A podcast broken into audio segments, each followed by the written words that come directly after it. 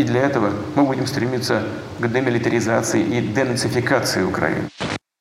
Das ist Wladimir Putin, Präsident Russlands.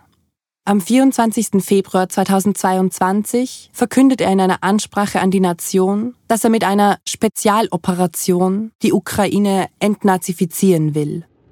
Mit dieser Rede beginnt ein Krieg. Ein großflächiger Angriffskrieg gegen die Ukraine. Aber auch ein Krieg im Internet. Ein Desinformationskrieg. Antispielseite. Ein Video der ukrainischen Polizei bestätigt, dass es kein Massaker ist. die vollständige Zerstörung des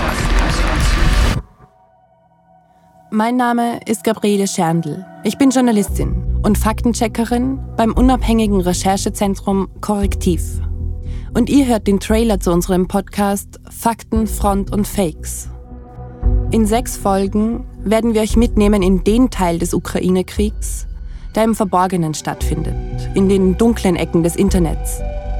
Gemeinsam steigen wir in einen Abgrund, in einen Strudel von falschen, manipulierten und unbelegten Inhalten.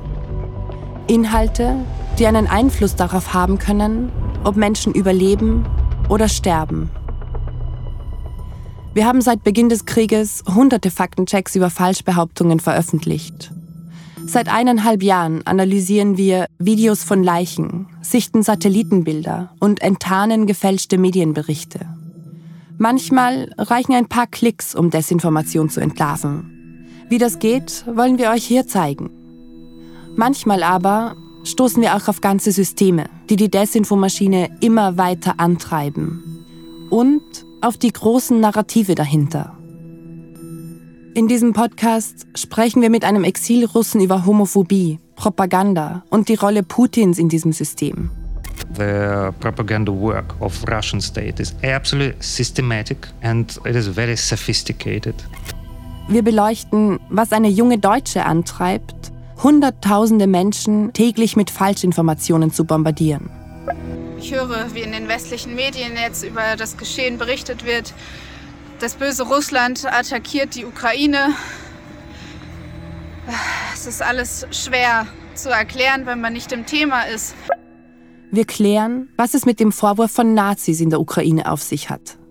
Also ich äh, sehe eigentlich keinen wesentlichen Einfluss von Nazis in der Ukraine. Und wir zeigen euch zahlreiche Beispiele, wie Desinformation diesen Krieg prägt. Manche Falschbehauptungen erreichen sogar die Spitze der deutschen Politik. Auch darüber sprechen wir im Podcast. Wir erleben mittlerweile einen Sozialtourismus dieser Flüchtlinge nach Deutschland, zurück in die Ukraine, nach Deutschland, zurück in die Ukraine.